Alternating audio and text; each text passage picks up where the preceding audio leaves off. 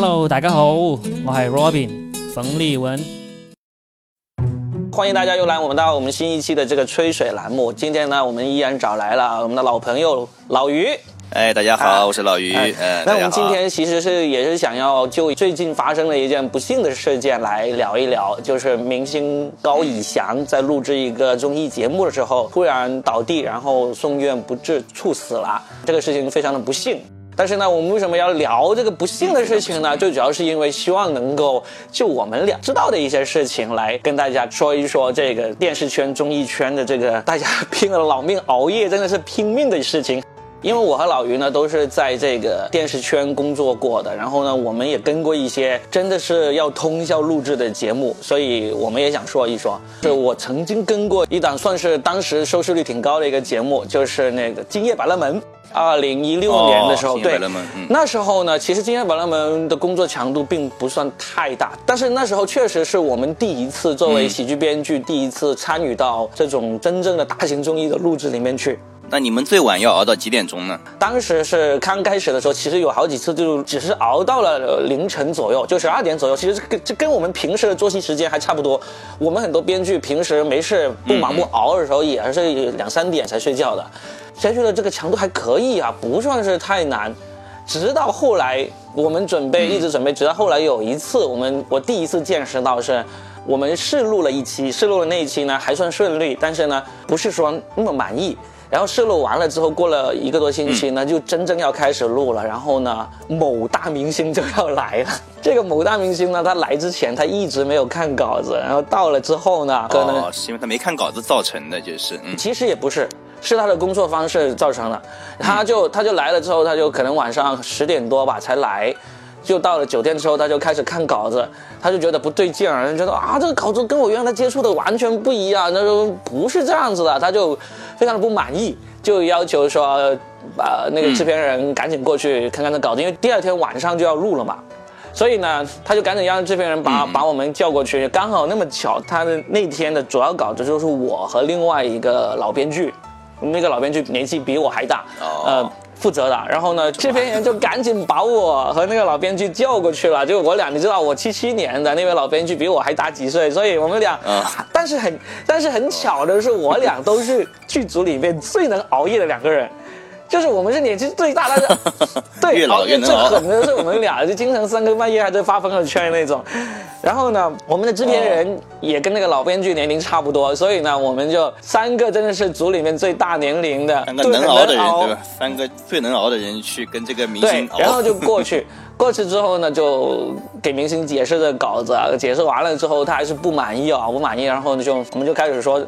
出这个整改方案，出整改方案就开会，开开开开开到凌晨啊两、点多。这个明星算是稍微满意了一点，哦但是呢，他又忽然说，他说，哎，你们不是录了那个样第一期的那个试录期吗？我们想看看这个样片。于是呢，我们又开始啊，呃，去找那个样片在哪里，因为那时候那时候那个样片还没有传过来，就是还我们自己也没有传到电脑，也没有传到网上。然后呢，就联系了一下那个同事，说还在机房里面。所以你三点钟打电话给同事，就是对吧？三点多钟打过去，那些同事也还是在工作，你知道吗？不是说说电视圈这个真的是现在呃不是高以翔这个事情一出来之后，大家都开始在披露电视圈都不会关注到，就大家都可能不知道会有这样的情况。以前觉得程序员很、很辛苦，嗯对吧？电视圈那些，特别是机房做后期的同事啊，他们真的是日夜颠倒的，就经常是你什么时候打给他们都在，然后而且都嗯都是在机房里的那种。因为先锋同事说还在机房，我们说啊，那行，那我们就直接过来跟这个明星过来一起机房看看样片，就真的过去看了，两点多三点去到机房里面，把让他看完了那期样片，他就提出了一些意见，又开会开到五点多，开到五点多就把他提出来的意见啊，就是大家几个人一晚上都没睡了。更加恐怖的是在后头，五点多完了之后，呃这个明星说好，我我的意见都差提的差不多了，你们也知道我想要什么样了，那我们回去回去休息吧。然后我们原定第二天早上九点多，这个明星要到组里跟大家一起开会的。这边人就问他，那九点多那个会还要不要开？那个明星就是说，那是不是不开晚就会对晚上的录制有影响？这边人说是有影响，嗯嗯，他就说开，你知道吗？刚才说五点多了，九点钟要开会对对吧？回去还要休息休息，还改稿子。对，就是你你想能想象到一个这种年收入几千万的明星，他的那种工作方式是这样子的吗？就有时候你说电视节目压榨这个明星，让他们拼命干活。其实我跟你说，很多时候这些明星他自己也是这样，就是他很忙，他他要把他的所有时间用来用来挣钱，他忙到他没办法提前两天过来把稿子重新弄好。他就只能合约上定好了，过来这两天录制，他就把这两天，他恨不得四十八小时都用完它。就是对于他来说，他又不能放低对自己的要求。有些人如果放弃自己要求过来啊，你说什么就什么，我过来就睡觉，呃然后录完录两个小时节目就走，那那那那那种明星呢，他可能也成为不了这种年收入几千万的明星，对吧？所以真的是有时候你说你说电视节目组他工作方式不合理，然后嗯明星受到压榨，但是你要想想，有时候真的是明星也太拼命。就是感觉它是整个的行业以及现在整个社会的生活节奏，就把人就逼到这个份上了，对吧？就是也不知道是从什么时候开始，慢慢慢慢慢慢就都变成。我不知道你最近有没有注意到，我甚至感觉到就是上海啊，上海现在晚上就比如说十一二点，地铁人也非常多。我觉得我觉得以前好像没有发生过这种事情。以前我记得在大概比如说五年前、十年前，对吧？到了晚上，就是你大概到九十点钟，地铁上是很空的，嗯其实就好像你包了一节车厢一样。但是现在这种情况已经很少见了，就说明其实我觉得也许不光是呃我们这个电视或者说综艺嗯这个行业，说不定其他行业其实也是在这个节奏在是的被加快。我们现在整个的生活节奏确实在变快，你像我，我就是熬夜界的著名代表，哦我就莫？名其妙的到了晚上 就就兴奋就不愿意睡的人。那你这个熬夜是属于就是比如说你晚上睡得晚，对吧？那你早上也起得晚，还是说你早上也是正常时间就起来了，但是晚上要熬得很晚？因为做了喜剧编剧这一行业呢，有一个常人可能有点羡慕的好处，就是不用早起嘛。呃，我是晚上两三点睡，然后第二天是前段时间我还在那个上海工作的时候呢，基本上我都是能够睡到早上十一二点才起床的，然后下午才去上班那种。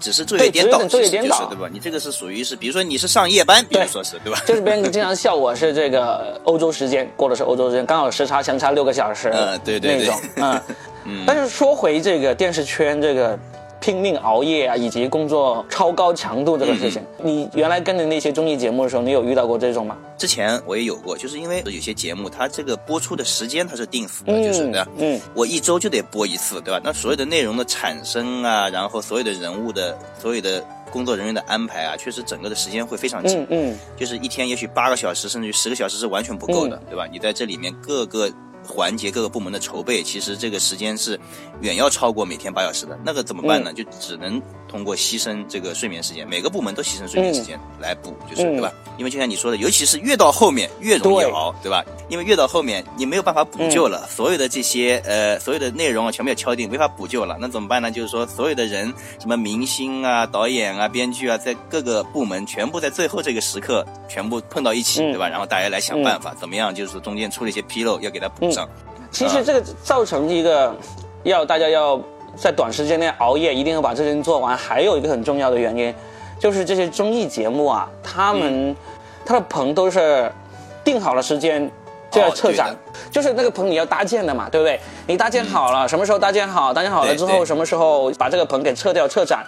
这些是一定要赶那个时间的，过了那个时间，你要马上要增加几十万、几百万的那个成本的了。对的，它租一天就是一天的钱，然后你如果把晚上也用起来，等于说这个成本就被压缩在一天里面。我原来一直以为是只有中国是这样子，为了追这个时间进度，为了省这个成本哈。但是电视行业，美国也是一样。啊，是吗？我们以为 哦这个我们以为美国啊很分工专业啊，就明星可能就真的是工作八到十啊二小时，然后只要定好了时间就走那种啊。嗯不是的。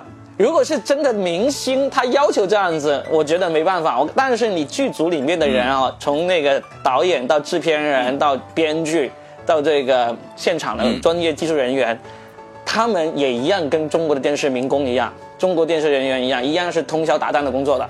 那么之前把他们不是经常被人诟病说是这个山寨美国的周六夜现场嘛？对 S N L 嘛 SNL 就是然后呢，确实是我们研究了 S N L 研究的很透彻。当时 S N L 有一个哦纪录片是那个 James Franco 拍的，James Franco 就是富兰兰那个人是一个大明星了，他当时去拍了一个纪录片，就完整的记录了 S N L 一周的这个工作过程。嗯，他们有一个是熬到天亮，然后第二天马上开会的一个过程，跟我刚刚说的几乎一模一样。是怎么回事呢？嗯他周六夜现场，他是周六晚上十一点半开始直播的一个节目，所以呢，他在周六晚上啊十一点半之前是所有工作一定要完成的。这个制片人的那个老大叫做 Lowen Michaels，他有一句非常著名的话，就印在他们那种节目的制作宝典的第一句。他说：“我们开始录制，嗯不是因为准备好了，而是因为十一点半到了。”这是他的名言啊，印在那个节目里面 是是被时间驱使的对，，就是对吧。嗯然后呢，他们有一个很疯狂的通宵达旦的一个时间点是什么呢？就是他们在那个周二嗯当天开完会定好主题了，编剧们就开始干活，开始创作本子，他们要创作四十个本子出来。哦，量也是，很大的。他们拿然后拿到周三早上的那个读稿会上面去读。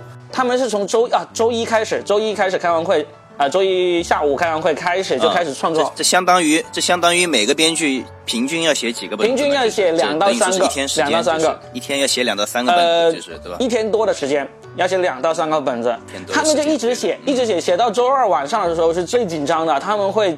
因为他们的棚是常年固定的，不需要说等撤棚什么之类，他们的办公室也在那个录影棚旁边，他们就在整天晚上，所有几乎所有编剧都在这里，然后他们每两三个人有一个小办公室，他们就一个个办公室的在在那里嗯。开会啊、聊啊、写啊，写完之后呢，还去找一些那些后期的呃那个同事看看这个后期上能不能实现，或者音效师这个能不能实现。他们就一直写，一直写，写到周三早上八点，因为那个纪录片就真的在拍，导演他就不停的跟每个编剧去聊天，说写的怎么样啦，你那个还能熬得下去吗？什么之类的，就熬到早上八点多的时候，拍到有人在办公室里睡觉，然后不管到了周三早上嗯开始，大家就来读稿会了。真的是非常紧张，非常紧张，哦真是熬熬熬通宵的。你说那时候真的有人熬熬到猝死了，也不奇怪。肯定也有，肯定也有，只是我们不知道，就是。嗯，因为他们他们四十多个本子里面会砍掉砍掉二十多个，最后就剩下来十呃十二三个，砍掉一半，就是对砍？掉一大半。嗯，而且按照那个你说那个导演说的，他其实也不是说我们已经写到最好的本子了，只是因为时间到了，确实也没时间写，对交卷了，就是对吧？然后也就只能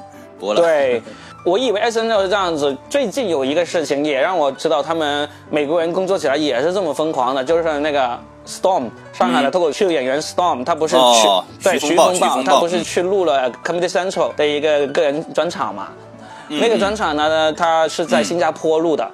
他当时发朋友圈也是说，哦轮到我上场的时候已经是凌晨一点多两点了。你像我们是脱口秀演员啊，凌晨一两点让你讲差不多一个小时的个人专场，然后下面的观众还得聚精会神的听你讲，这样子 也是很疯狂的。呃，难以想象，难以想象。对，他说一直一直录，我还以为说是所有都准备好了，准备好了，到了晚上一两点才开始录吗。他说不是，是一直录，一直录，录到轮到他的时候，已经到了晚上那个一两点了。所以你说做综艺节目、做这个电视行业这一些，其实全世界都这样。因为我们都不用再去找别的更多的例子。如果美国是这样，中国也是这样子，你可以看到几乎是两个完全不同的体制下的工作方式都差不多的话，我觉得全世界也不 也八九不离十两了。个两个现在都是在世界上都比较有钱的国家，对呀？都是用这种方式在做。对啊，对啊，对啊。如果其他国家没有做，那就有可能是因为他们没有这样做，导致他们现在还没有这么有钱。是吧而且英国的话，英国的电视节目也是非非常多啊，他们会不会录成这样？我觉得应该也会，也差不多。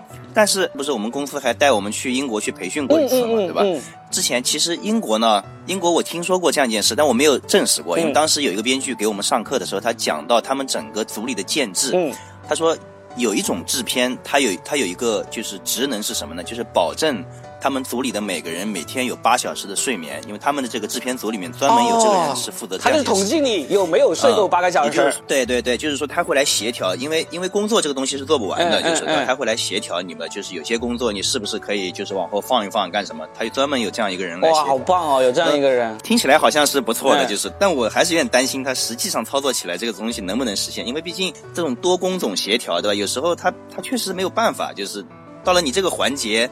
你没有办法，就是说，哎呀，我在这放一放，我去睡个八小时，那等于说后面的环节全要等着你，就是。但至少你有这么一个想法，有这么一个安排，就已经说明是你真的很难保证每个人，特别是自己本身特别拼命的那些人啊，你到了你睡眠时间，我就就不去，我就要继续弄，或者我去了，我躺躺床上还是继续玩手机，还是继续用手机来创作，也肯定会有这样的人的。对对。但是你有这么一个设计，至少是能够保证那些他本身意愿上想要睡得足够的人是有休息休息的，对吧？对他。有这个理由说啊，我我我我已经连续工作多少个小时了，就到我必须要去休息的时间了。这时候，如果导演或者制片人说不行，你不能去，那那你是有理由拒绝的。我可以说你不让我去睡，我可以找你劳动仲裁，我可以找律师，对吧？有依据嘛？对对对，这是我们是有规则的，对吧？就是对对对，这个很好，这个很好，有有这个。而且从长远来看呢，从长远来看也是一个比较好的风险控制。你看，像高以翔这个事情出，对吧？那整个节目等于说他整个节目就是个毁灭性的打击，就是对吧？这个节目能不能播出都是。是成问题了，虽然他现在也还没拍完，说已经是不能播了吧？好像是。对啊，所以你说，假如当时有这么一个提醒你睡眠的，这个很好，就是值值得中国的电视节目去学习。当然，很多时候大家忙起来，真的是你你真的是摁着他到床上去睡，他也不会睡的，是不是？就是他，他就是说不行，我一定要把这个弄完。你知道，做文艺行业、电视行业的人都非常敬业，真的是。不过你说到这个英国这个教税员这个事情，真的是挺好。我觉得我我们嗯嗯嗯，对，可以可以多了解。教税员。我觉得可能国内真的会因此而催生这个事情。有了这个设置，至少我真的万一以后再有什么不幸的事件出生，你节目组也不至于说一下子就毁灭性的打击，因为谁都不想，对不对？对，谁都不想看到。对，因为你出了什么事情，本身已经不幸了，还因为这个不幸又导致整个几百人的节目组整个节目没了，那就更加不幸了，这个就没必要嘛，对吧？一一个呢，就是说我们可以从就整个的工作上面对吧，找一些呃规则啊，找一些甚至于设置一些岗位对吧，来提醒大家来。多休息，对吧？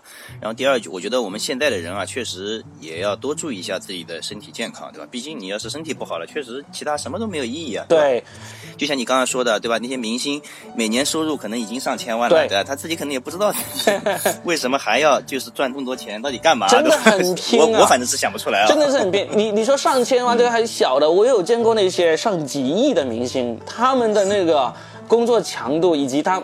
还是还是想拼，而且他们是发自内心的要拼，因为你你能够能够看到一个人他被迫连续工作和自发主动的连续工作的区别的这个状态是不一样的，嗯，你就能看到他们真的是拼，就你能看出他们明显是主动的，对吧？他是主动的要工作，对，这个就真的是那些就是人比你帅，收入比你高，对吧？这些人还要比你努力，对吧？还要会熬夜，还能比你熬夜。哎，对，说回刚才说那个有有些人呢，确实是不能熬夜的。我所以，我刚才你说到这个教税员这个，因为我们堂里面有一个很好很著名的编剧，呃，唐突，他就是非常著名的不能熬夜人士。平时要是平时他是到了那个十一点左右，十点多十一点了，基本上找他基本上都不会回你的，都是在睡觉了，非常规律，非常规律。还好就是因为他他本身他就比较德高望重嘛，所以就基本上他。参加一些综艺节目的时候呢，大家也愿意去对对对，当然那个时间，你你自己也是非常不能熬夜的一个人，对不对？呃，我自己是非常不能熬夜的，就是我确实是属于一熬夜，第二天就是属于会出冷汗啊，然后整个就是浑身不舒服，整个的状态就是非常的糟糕。你就比如说脑子也不好转了，我我估计是跟我的身体状况有关系。就比如说。我熬了一晚上，对吧？到第二天早上可能七点钟就开始睡觉，然后这一个觉就会睡得非常昏昏沉沉，醒过来之后都不知道自己就今天是礼拜几，在什么地方，就是到到底发生什么，就会会断片一段时间，会这种感觉。所以现在你算是比较恢复呃正常的作息了，是吧？对，现在因为你看我现在都开始已经转行到健康领域了，开始做经络养生了，是不是？太棒了。但是你说回到猝死这个事情，我们可以聊一聊这个。我发现啊，猝死这个事情其实还真的不少见，是吧？尤其是现在，我身边认识的，不算直接认识，算是间接认识的，好像至少就有两个是猝死的。还还其中有一个还真的是挺惊讶的，因为那个那个朋友呢，他是非常健康的一个人，才嗯。三十岁出头吧，非常健康的一个人，每周打两次羽毛球，然后呢还游泳，哦，还经常健身，还游泳这样子，身体很健康的。他是跟同事一起合租，就早上早上啊。他就、呃平时他俩都是一起上班嘛，然后那天就各自准备好了，嗯呃准备好了，可能另外一个同事还没准备好，他就在房里玩玩手机等另外一个同事那样子。然后那天早上他也是自己起来锻炼完，然后吃完早餐，衣服都穿戴好了，然后回自己房间里面等另外一个同事叫他。结果就到了那个要上班的时间，那个同事说：“哎，你怎么还不出来？”然后就去敲他房门叫他，结果推开房门就发现他衣服什么都穿戴整齐，就这样坐在床上不动，坐着就坐着就就去世了。哦还还挺恐怖的，就是你一个这么健康的人，而且他他也绝对不是有什么大的问题。他早上他起来吃完早餐，穿戴好，然后背包放在床边，然后坐在床上，可能想休息一下，等一等，结果就这么走了。那这个猝死难道没有前兆吗？就是哈，如果完全没有前兆，那也确实挺恐怖的，因为你不知道这个事情会发生在谁身上。就有点像那个什么一样嘛，就像那个刚刚发生的高以翔那样子嘛，就是他在前一分钟发生之前，他还是正常的运动着的，是吧？走动着的，然后就突然间就不行了。我们会听说猝死这个事情呢，很多时候都是发生在一些健健康康，甚至像高以翔这样子又又高又壮又平时健身，就是好像对精力充充沛的人身上的，。就是对吧？我当时有想过，嗯为什么我们听说过的猝死事件不会发生在那些弱不禁风、本身就已经体弱多病的人身上？就像我这种，就像我这种就熬不了夜的这种，就是 我我我就在想，很有可能是因为本身那些体质弱的人，他就已经很注重了，对，特别小心，稍微一点问题赶紧去睡觉，赶紧去吃药，多喝多热喝热水，对吧？每天。对，但是像这些健康的人，他就觉得不可能，我不可能会发生这种事情，对吧？你说到这个事儿，我倒是想起来，我以前有个朋友，他经常是长跑嗯啊，干什么，对吧？有一次下雨天，下雨天，我说，哎呀，赶紧去拿把伞，你这样回去要着凉了。他说没关系，我们我们锻炼的人嗯没关系的。嗯 有可能也是因为这样的这种自信，对吧？到时候就积累到后来，就导致了就自己这个身体已经入不敷出了，就是。对对对，说到这个，我还想谈一个问题，就是如果我们遭遇了身边有这种突然发生了猝死意外的发生了这样的突发情况，应对，该怎么做？就是我自己有一个比较粗浅的认识啊，就是我知道有这种什么海姆立克嗯急救法，就是对对对就是按压这个什么心脏复苏啊，这些东西但其实都是很皮毛的认识。然后呢，我也知道在一些比较好的公众场合，它有那个 AED 除颤器。嗯，这些东西呢，其实我们都不会用的。我昨天我在微博上看到有一个人他在发一个视频说，如果你遇到了身边有人可能会遭遇猝死的风险，他晕倒了什么，你怎么去救他？有一个所谓的黄金四分钟，就是说如果在这四分钟之内你抢救得当，你是能够让他呃的生命得到恢复的。恢复的就是对吧然后呢，就有放了一个四四分钟有放了一个视频教你怎么做。这个视频呢，其实已经不是我第一次看了，我已经看过好多个类似这样的视频了。甚至有些人他真的是用心良苦，他为了让看的人有耐心看完学好怎么救人呢、他们找了一些美女。真的是胸很大、身材很火辣的美女来拍这个视频，让你真的是忍不住看完，来吸引你的对对对眼球，看完都不知道自己看了是不是急救，看完自己都需要急救了。啊，我当时看完就差点猝死了。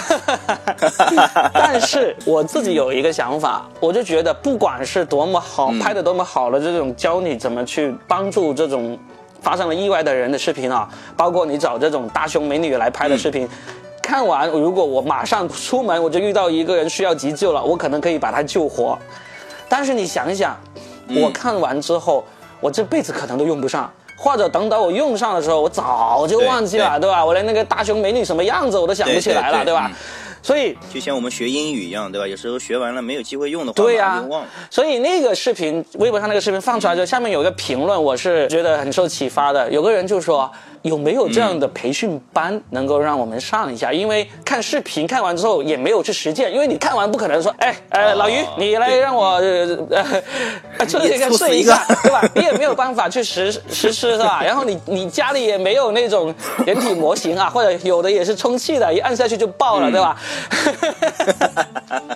对对对，呃没有没有，充气模型也没有。啊，所以看完之后真的是，嗯，用处不是太大。我就想，既然这个事情是这么严重，而且呢，我们现在不是也有很多政府机构啊，有这个预算来做这个事情吗？有没有可能我们就有这么一种免费的实战的这个培训班？